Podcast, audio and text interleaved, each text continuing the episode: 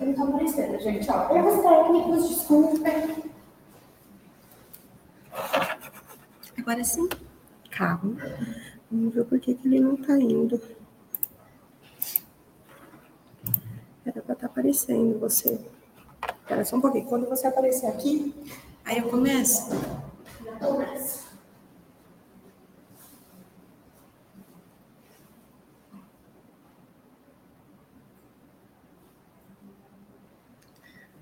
Apareci, né?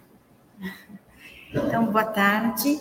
É, eu sou a Sandra e hoje eu estou aqui para falar um pouquinho sobre o despertar da consciência, que é o nosso tema de hoje. É, a gente vai fazer uma prece primeiro de, de agradecimento, de, de conexão né, com os nossos mentores espirituais. Então, eu convido a todos que estão aqui presencialmente, que estão online, para que possam fechar seus olhos um pouquinho, respirar profundamente, inspirando pelas narinas, segura um pouquinho o ar e vai soltando lentamente pela boca. Mais uma vez, fazemos essa respiração profunda com a intenção de que estamos inspirando oxigênio e luz, amor, sabedoria, alegria, otimismo, gratidão, respeito.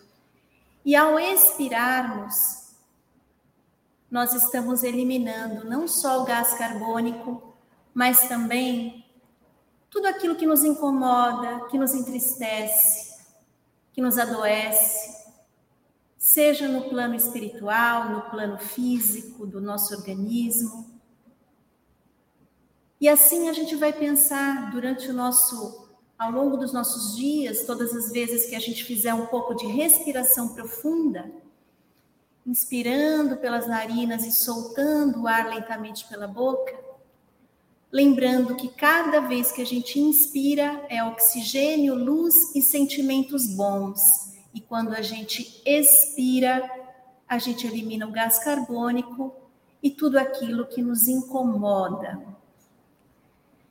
E assim, a respiração profunda nos conecta com o nosso ser e estar aqui no mundo, na Terra, encarnados nessa oportunidade divina e maravilhosa que Deus nos concede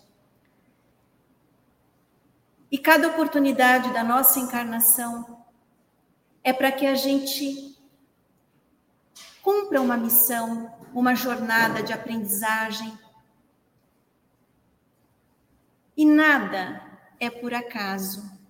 Então, que nesta tarde de hoje, ao refletirmos juntos sobre o despertar da consciência, possamos afirmar, reafirmar os nossos votos de estarmos aqui na Terra, cumprindo o nosso propósito divino, a nossa colaboração para um mundo melhor, a começar de nós mesmos.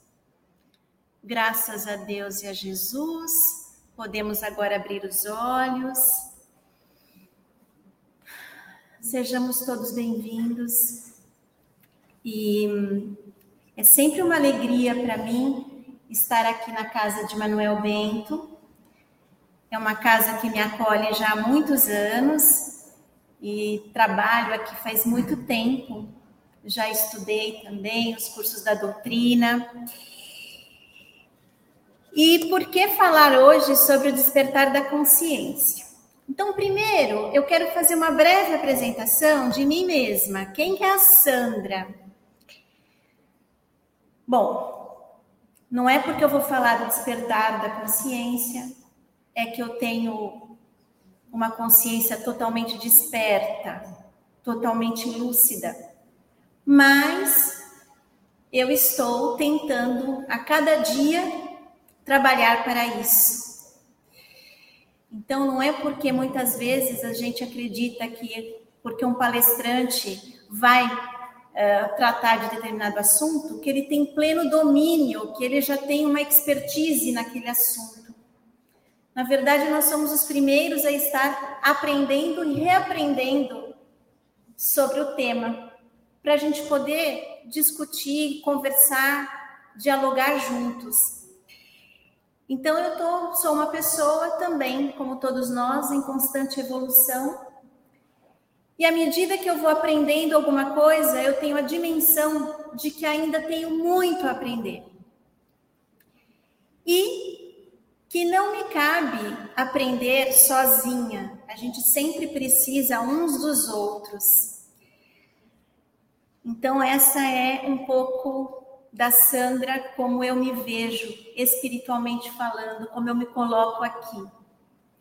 Por isso também que ao final da minha explanação, se vocês tiverem algum questionamento, alguma colocação a fazer, tanto quem está online quanto quem está aqui presencialmente, é, a gente tem esse tempo, tá bom? Bom, Uh, e nesse meu, na minha trajetória de aprendizado, além da doutrina espírita, eu tenho dialogado muito com outras filosofias, inclusive outras áreas de conhecimento, como a psicologia, a educação, a medicina. Então, tudo aquilo que eu falar hoje aqui é uma relação que eu faço, sim, com a doutrina espírita, mas também com outras formas de conhecimento humano, outras fontes, para a gente aumentar o nosso repertório espiritual, intelectual, para que a gente possa pensar mais profundamente sobre isso, sobre nós mesmos e sobre a nossa relação com o mundo. Então, falar de consciência, primeira coisa, toda vez que eu uh, imagino a palavra consciência, eu gostaria que viesse à mente de vocês que é a nossa capacidade de sentir, de pensar e de agir. É, tem um autor que eu gosto bastante, que é um grande psicólogo russo do século passado, do século XX, se chamado Lev Vygotsky. E o que, que o Vygotsky nos ensina? Que é a consciência, ou seja, a nossa capacidade de sentir, pensar e agir, que nos conecta uns com os outros, para que a gente possa sempre aprender e conviver, aprender a viver socialmente, em harmonia. E quando a gente retoma na doutrina espírita, Muitas vezes a palavra consciência ela está associada ao espírito. Por exemplo, a casa de Manuel Bento, essa casa que nós estamos, é, tem por missão no seu regulamento a emancipação da consciência. Então, o que, que seria isso? A emancipação do espírito humano da sua capacidade de sentir, de pensar e de agir na comunhão com uns com os outros. Então a gente pode dizer, muitas vezes as pessoas me perguntam se consciência tem a ver com cérebro. Tem a ver sim, do ponto de vista da medicina, da psicologia. O cérebro, quando nós estamos no plano físico da existência, é o nosso órgão que vai, através do nosso cérebro, ter os comandos da nossa consciência. É através do nosso cérebro que a nossa atividade consciente se manifesta. Então, é que a gente vai sentir, a gente vai pensar o que fazer, planejar as nossas atividades, refletir sobre coisas que acontecem, organizar nossa memória. Então, tudo isso são fenômenos da consciência humana que, quando estamos encarnados na Terra, se manifesta através da atividade cerebral. Agora, quando a gente morre, quando a gente desencarna no plano físico, e volta para a dimensão espiritual, o cérebro a gente já não tem mais. Porém, a consciência é que se mantém.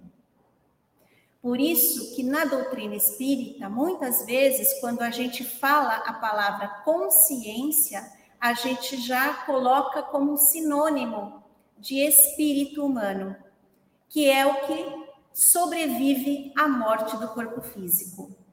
Por isso que é importante a gente sempre pensar e refletir e aprender sobre a consciência, porque estamos aprendendo sobre a nossa evolução espiritual contínua, né? É, por que, que eu coloquei como título Despertar da Consciência? Né? Se consciência é a nossa capacidade de sentir, agir e pensar, o que, que tem a ver com despertar? Será que a gente já não nasce com uma consciência desperta? Ah, mas o ser humano é um ser racional. A gente já ouviu falar muito disso, a gente escuta falar. A gente aprende na escola que o ser humano é racional, portanto, é capaz de atividade consciente. Só que a consciência humana, ela vai se desenvolvendo ao longo da vida é, por etapas, nas fases de desenvolvimento. Então, a gente passa pela infância, passa pela adolescência, pela fase adulta, pela senescência, que é o envelhecimento. Então, ao longo da nossa trajetória aqui na Terra, a nossa consciência vai despertando aos poucos. Ou seja, a gente é capaz de sempre atingir outros níveis de consciência de transformar a maneira como nós sentimos, como nós pensamos e como nós agimos no mundo. Então, muitas vezes, se a gente se lembrar de alguma situação, é, como a gente age hoje, e aí a gente para e pensa: nossa, se fosse alguns anos atrás, talvez eu respondesse a isso de outra maneira. O que, que nos faz pensar isso? a nossa atividade consciente de reflexão, que consegue perceber que há um tempo atrás o nosso nível de consciência, o nosso jeito de pensar, sentir e agir era um. Ao longo de um período foi se transformando. E como é que essa consciência se transforma? Pelas relações que a gente estabelece uns com os outros. Então, a cada interação humana, e aí eu volto na pedagogia espírita, onde Vygotsky tem uma influência grande também, que fala da importância da interação. A gente está aprendendo com tudo e com todos a todo tempo. A começar do nosso núcleo familiar, na escola, aqui no centro espírita. Na condução, a gente também aprende se a gente observar, se a gente é, ter esse, essa percepção de que estamos continuamente aprendendo e desenvolvendo, despertando nossa consciência, a gente acaba tirando o aprendizado das várias situações pelas quais a gente passa, formais e situações informais da nossa rotina, né? É, e despertar se a gente procurar a palavra no dicionário, é se manter acordado, é sair do estado de sono. Eu acho que muitas vezes a gente tem usado, no sentido figurado, aquela expressão: ai, caiu a minha ficha. O que, que significa cair a ficha? Né? É perceber alguma coisa que antes a gente não percebia. Nossa, agora que me dei conta, caiu a ficha. Isso significa é, que a gente tem, né, uma das atividades conscientes da nossa consciência humana é tomada de consciência, que é a capacidade da gente perceber alguma coisa que antes a gente até podia ver, mas a gente não parava e prestava atenção naquilo.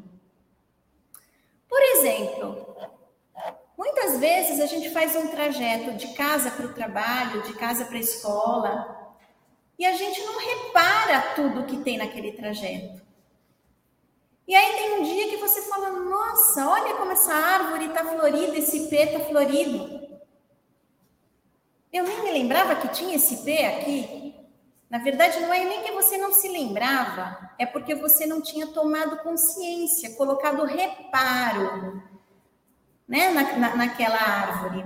Então, tomar consciência é perceber alguma coisa que já estava no seu caminho, mas antes você não estava preparado, você não colocava atenção naquilo.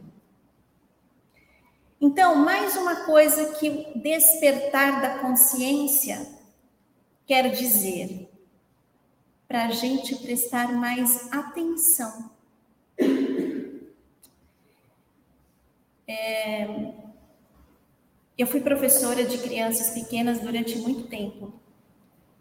E crianças, as crianças falam, falam muito, e cada uma quer contar o que aconteceu, e, e fica aquela coisa toda, aquele alvoroço. E muitas vezes eu falava assim, fala um de cada vez. E tinha momentos que eu realmente não ia dar atenção. E aí eu preferia dizer para a criança: espera um pouquinho para falar comigo daqui a pouco, porque aí eu vou te dar atenção do que fazer de conta que estava prestando atenção. E aí as crianças ficam falando e falam, ah, tá, tá, tá. E... Ou seja, na verdade, você está ali de corpo, mas não está de alma presente, porque a sua atenção está em outro lugar, está em outro pensamento. Dar atenção, prestar atenção, é você se colocar por inteiro.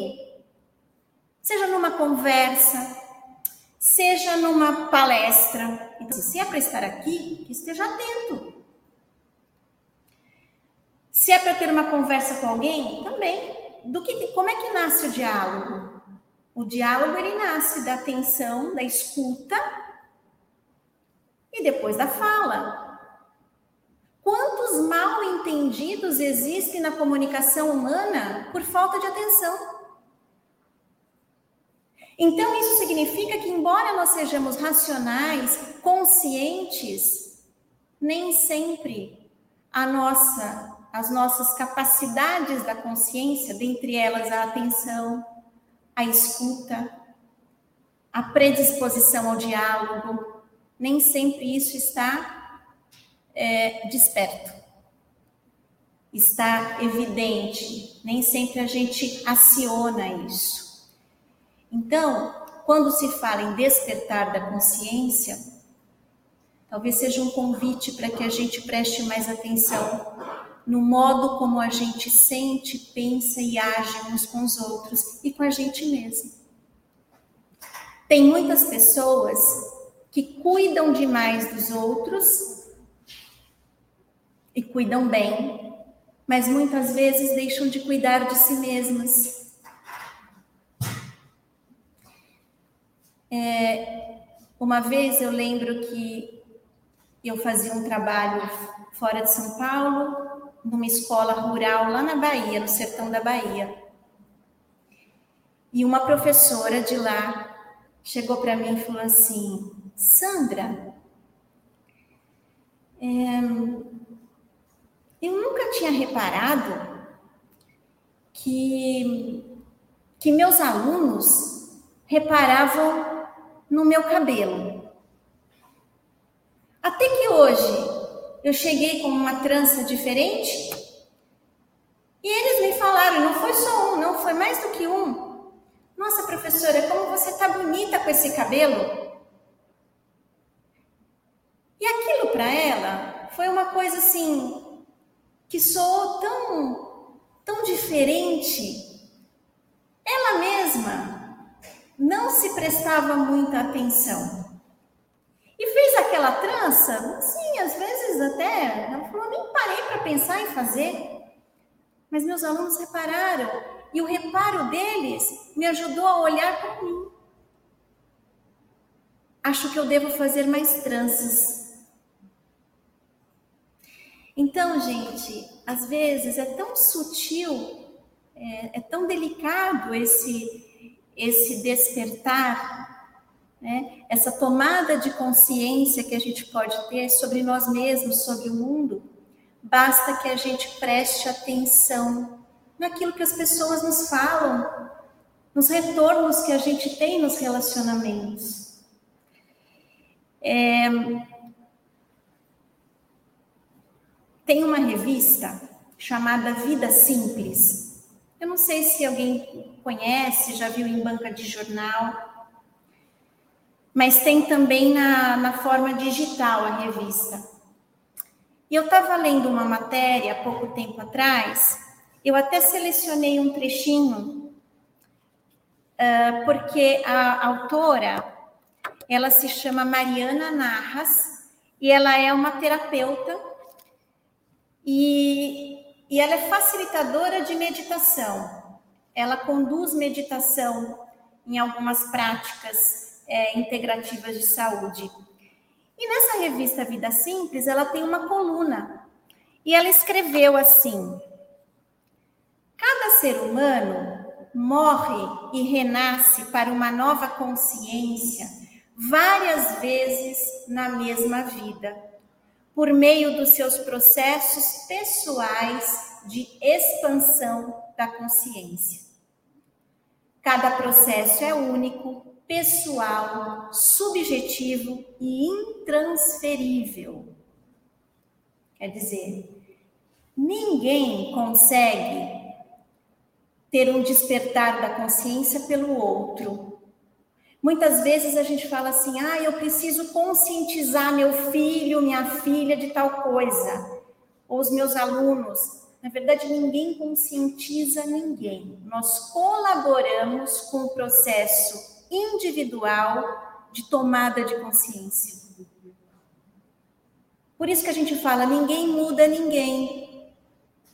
A gente se muda se a gente perceber que aquilo que outros nos dão de dicas, de orientação, fizer sentido para a nossa vida, aí a gente reflete, né? Para para dar um, pensar o que, que aquilo poderia trazer de, de aprendizado, de melhoria para a nossa vida, e aí a gente se empenha em mudar.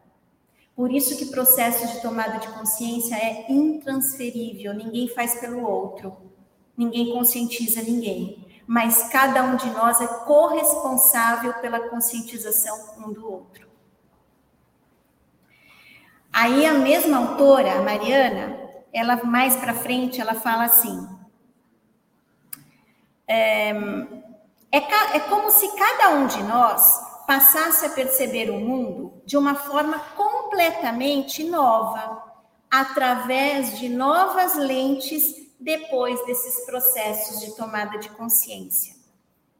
É como se cada vez mais os véus de separação, medo, julgamento, culpa, impotência, solidão e escassez fossem caindo por terra e a realidade divina fosse se revelando mais translúcida, brilhante, cristalina e colorida. Então, quando a gente vai percebendo o que antes não percebia e vai se permitindo, diante dessa percepção, ter uma mudança de comportamento, de atitude na vida, que possa fazer bem a nós e aos outros, isso nos dá um sentimento de libertação. E aí a gente pode entender que é isso que significa o despertar da consciência. É como se a gente sentisse mais paz, mais satisfação conosco e com aquilo que nos acontece, de bom e de não tão bom assim, mas que a gente é capaz de tirar proveito, algum tipo de aprendizado. Essa consciência desperta se a gente for olhar no Evangelho segundo o Espiritismo, tem várias passagens que Jesus, Jesus, nosso mestre, né, nosso irmão maior, ele tinha uma consciência bem desperta, bem lúcida. Como é que a gente sabe disso? Pelo grau de, de perfeição que Jesus tinha. Jesus não precisava encarnar na terra, mas ele se dispôs a isso. E era Jesus Cristo já.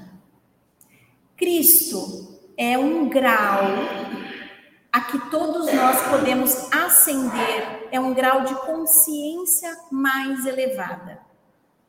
Em outras doutrinas filosóficas, por exemplo, no budismo, o grau crístico é o que nós chamamos de Buda.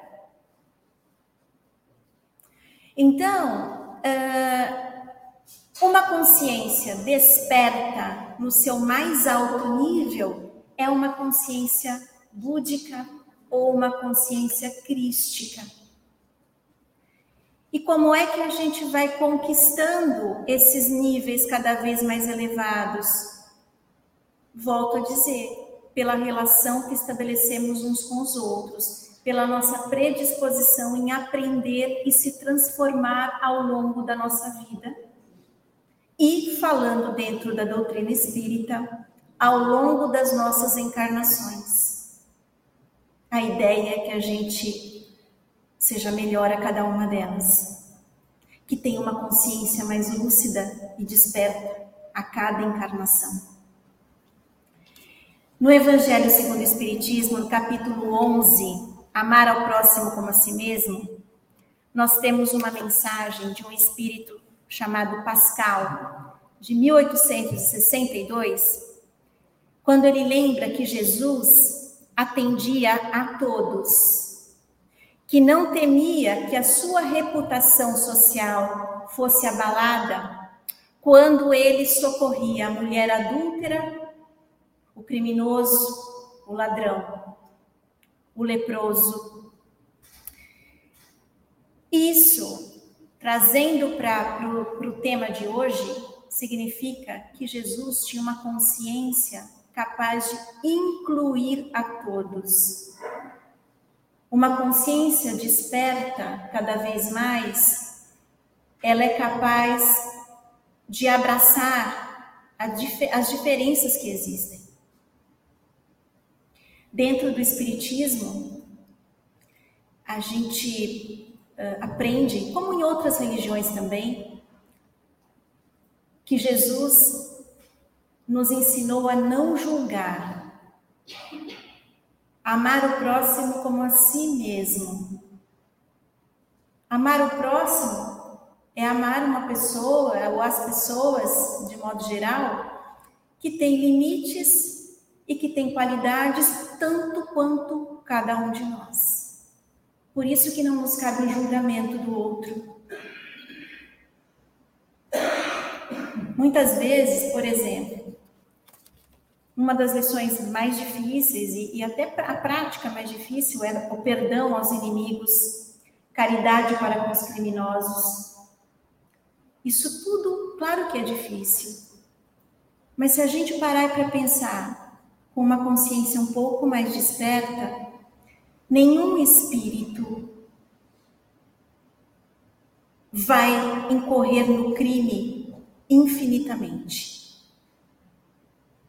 Pode até ser que numa encarnação não dê conta de mudar. Mas ainda assim, merece pelo menos um pensamento nosso, da nossa atividade consciente, de que ele mude o quanto antes. Então ninguém aqui vai concordar, como Jesus, com o mal. Mas também a gente não vai condenar aquele que pratica a maldade, porque nós ainda também praticamos em maior ou menor grau. Muitas vezes a gente reclama da corrupção dos políticos, por exemplo. Mas, por outro lado, não que muitos não sejam, não tenham práticas corruptas, mas será que nós, no nosso dia a dia, a gente também não incorre em pequenas corrupções? Será que nunca nenhum de nós, de repente, furou a fila Tentou levar vantagem em alguma coisa? Parou naquela vaga de idoso, falando assim: não, não, mas eu só vou pegar um negocinho, nem vou, nem vou demorar. São corrupções. Ah, mas né, nem se compara a grandes crimes, tudo bem, mas é só para a gente parar e pensar que quando a gente está falando da consciência e desse despertar cada vez mais lúcido, até chegarmos a um grau crístico de consciência, a gente precisa ter mais cuidado com as nossas avaliações, porque às vezes a gente é muito crítico com o outro e a gente não olha para aquilo que cabe a cada um de nós mudar. Gandhi, que foi um, um grande espírito aqui também entre nós, é, um líder comunitário na Índia, ele dizia: seja você a mudança que você quer ver no mundo. Então, você acha que o mundo precisa se modificar? A gente quer um planeta melhor? Sim, mas isso começa onde? Começa com a nossa predisposição em despertar nossa consciência, em sentir, pensar e agir de uma forma mais parecida com o que Jesus nos ensinou e com o que outros mestres ascensionados nos ensinaram. A prática do bem, de não revidar com a mesma moeda. Ah, alguém te fez o mal? Não pensa na vingança. Ah, mas todo mundo, a vingança existe no mundo, sim. Mas não, não precisa ser você o praticante da vingança. Porque senão a gente cai naquela coisa, muita gente fala, ah, eu não vou mudar, para que, que eu vou fazer diferente? Todo mundo faz assim. Aí é bom de, de lembrar aquelas frases da, de mães que fica, virou até um meme na internet, né? Mas você não é todo mundo. Faça você a diferença. Se você já sabe o que é correto fazer, por que você vai esperar do outro? Comece você fazendo. Mesmo que às vezes, do ponto de vista dos olhos sociais, você seja encarado como ridículo ou ridícula por estar fazendo certo.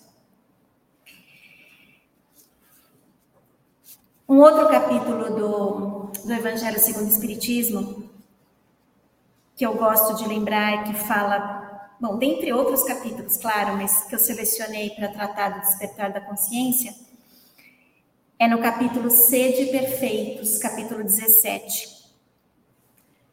Começa o, o capítulo com o Evangelho de Mateus, versículo, capítulo 5, versículos de 44, 46 a 48. Amai aos vossos inimigos, Fazei o bem àqueles que vos odeiam e orai por aqueles que vos perseguem e vos caluniam. E mais à frente, nesse mesmo capítulo, temos a instrução do Espírito Lázaro, em 1863, mencionando o dever como obrigação moral, primeiro para consigo mesmo e em seguida para com os outros. O dever começa precisamente no ponto onde ameaçais a felicidade ou a tranquilidade do vosso próximo e termina no limite em que não desejaríeis vê-lo transposto em relação a vós mesmos. Então, o que, que isso significa? Nós temos o dever, ele é colocado como aquilo que a gente pode fazer e deve fazer ao outro de bem, que leve ao bem-estar, que possa promover alguma situação que traga benefício. Esse é o nosso dever. Ah, se a gente fizer uma reflexão mais profunda sobre isso, eu gosto de trazer o tema da liberdade. Então, as pessoas muitas vezes acham que ser livre ah, eu, eu, eu sou uma pessoa consciente, dizem assim. E como parte da minha consciência, eu prego, eu luto pela minha liberdade de opinião, liberdade de ser, de, de, de fazer as coisas. tudo bem. Mas essa liberdade, ela é associada a essa questão do dever moral que a gente tem. É uma liberdade com responsabilidade. Ser livre, ter uma consciência livre, não é fazer aquilo que te dá na telha o tempo inteiro, não. No horário que você quer. Você não vive sozinho. Ser livre pressupõe sempre o outro. Então, por exemplo, você vai marcar um encontro com alguém, pode ser um encontro em família. Você normalmente é de bom tom que você consulte as pessoas para saber a melhor data, combine um horário. Converse entre todos os envolvidos para saber o que pode ser melhor, o que vai trazer menos desconforto, pelo menos, para todos. Isso é um combinado com liberdade com responsabilidade. A gente está num mundo onde as nossas opções de escolha elas têm crescido. Vocês devem concordar comigo. Quanto maior escolhas, opção de escolhas que a gente tem, mais indecisos nós ficamos também, mais angustiados. A gente tem visto isso, por exemplo, na relação com crianças, com adolescentes, quem tem filhos sabe bem disso. O mundo digital, a gente tem um excesso de informação, a gente tem várias opções, jeitos, estilos de viver. Mas só que isso está gerando um outro processo, está adoecendo muitas vezes a nossa consciência, a consciência desses jovens que muitas vezes estão lutando pela sua liberdade, só que sem o domínio da responsabilidade.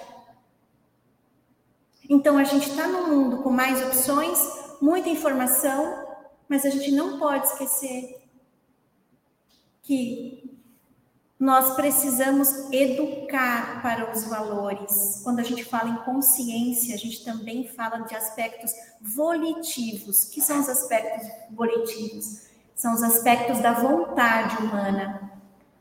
Vontade não é a mesma coisa que desejo. O desejo é aquilo que eu quero sem pensar muito que consequências aquilo vai ter.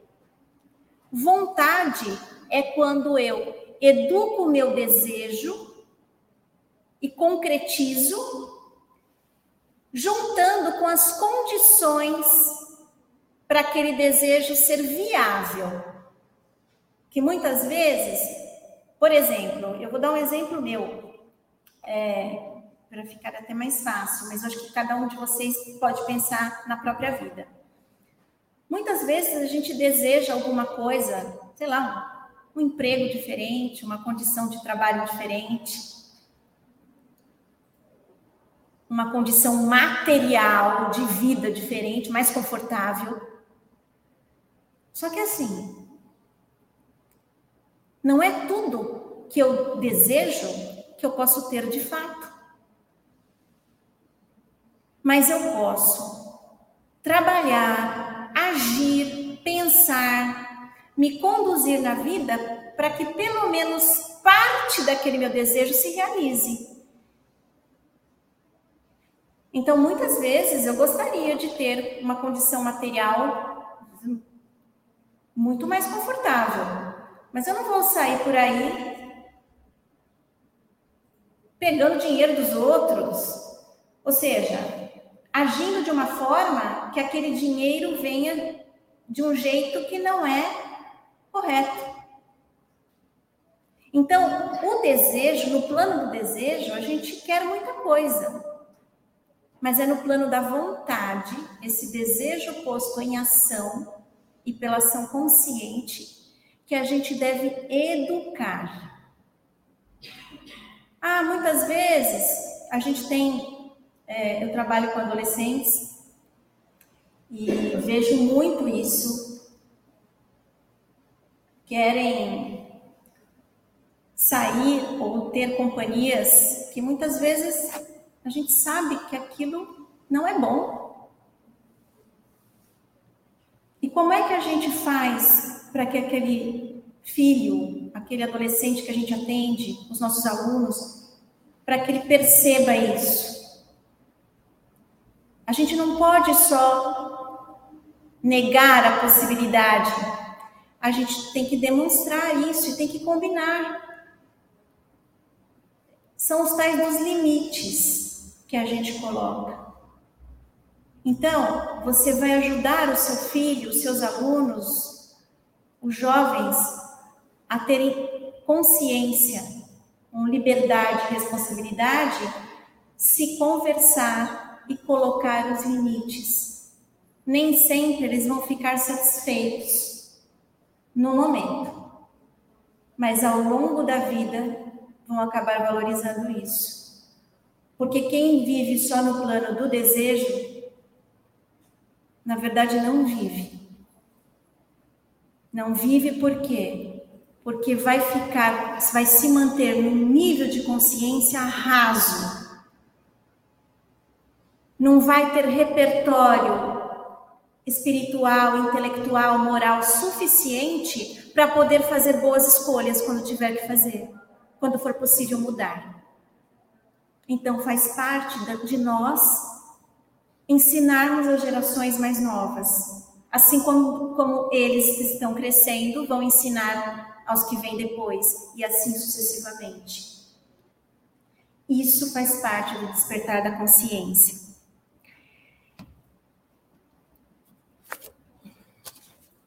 Eu tenho mais cinco minutos, né? Quatro.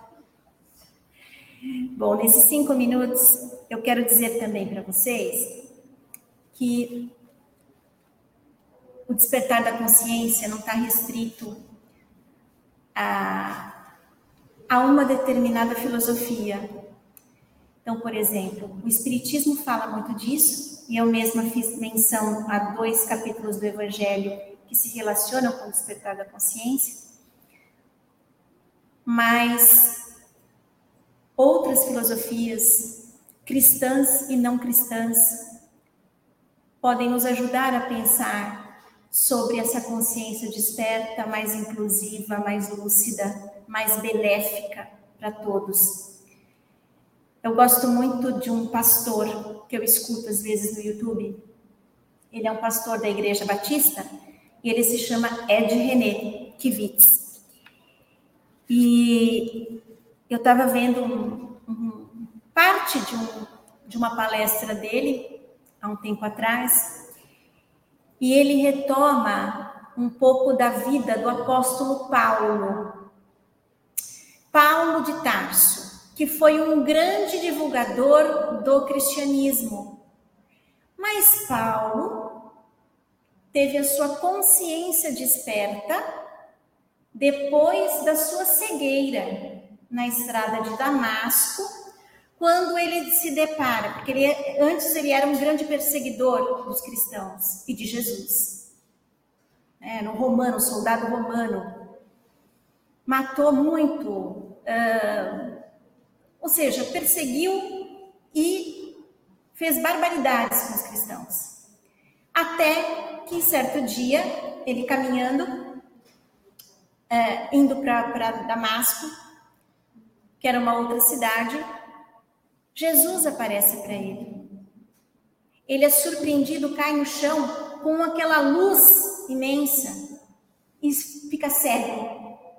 E escuta a voz de Jesus dizendo: Paulo, por que me persegues?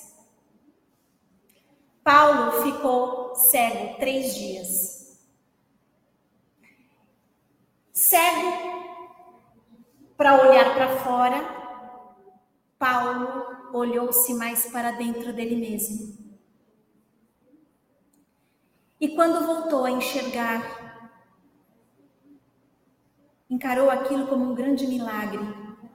Milagre daquele que lhe perseguira até então.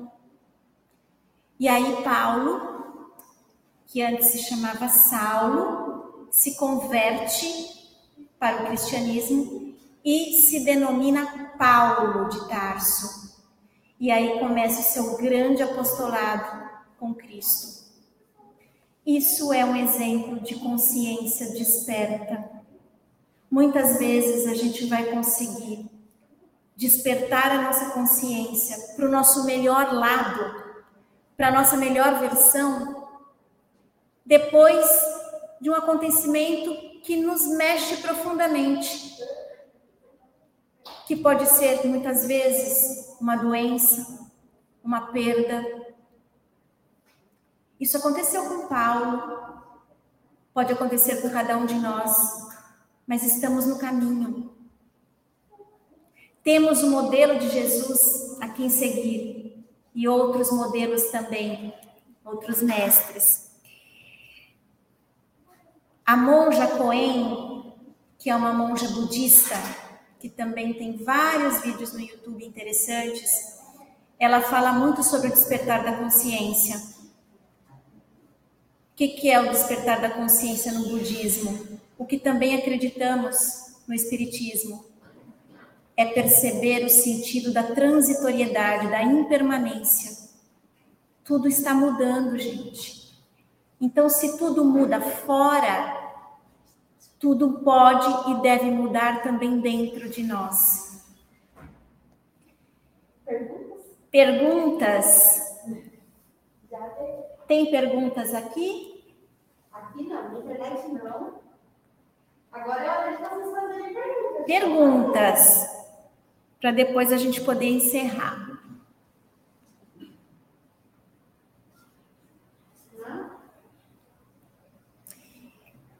Quem daqui acha que depois das coisas que, que eu compartilhei com vocês, a consciência ficou um pouquinho mais desperta hoje? Todo mundo, né? Todos nós. Eu também, porque enquanto falo, claro que escrevi aqui, tem o meu roteiro, mas outras coisas que não escrevi também foram me vindo dessa interação que eu tenho com vocês, o que eu estou olhando, percebendo, sentindo. Né? Tudo certinho? Então, eu posso encerrar? Tá bom.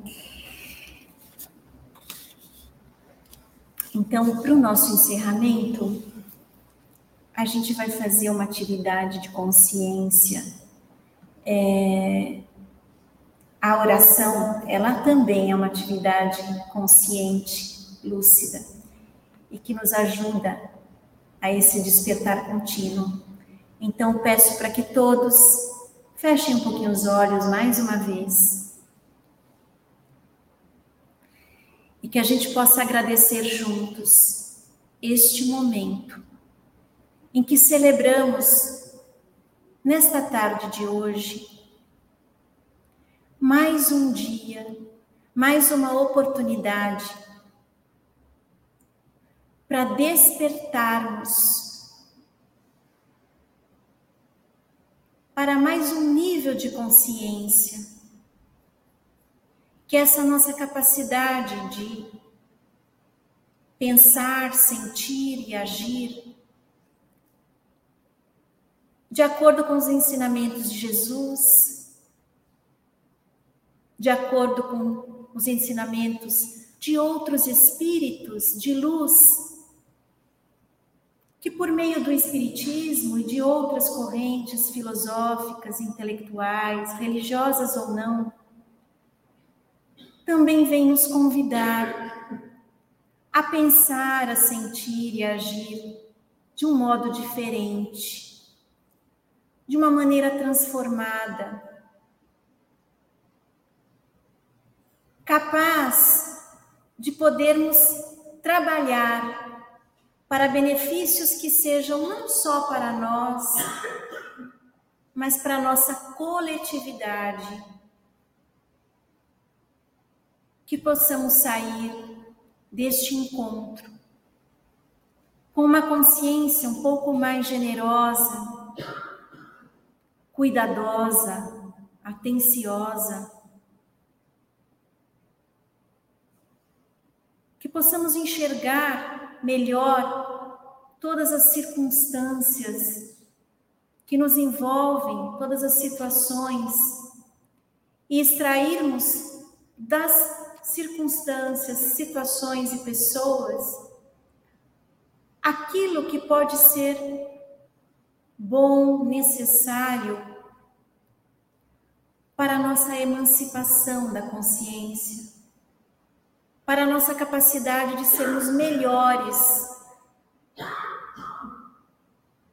e de ascendermos a esse grau crístico, pouco a pouco, mas num compromisso constante. Uma consciência desperta, uma consciência amorosa, fraterna, que possamos senti-la dentro de nós. Respiramos profundamente, inspirando oxigênio e luz. Expirando gás carbônico e tudo aquilo que pode dificultar esses nossos despertares ao longo da nossa vida. E assim, que possamos nos confraternizar com Cristo, hoje e sempre, no plano físico e no plano espiritual. Graças a Deus, graças a Jesus, podemos abrir os olhos. Gratidão a todos.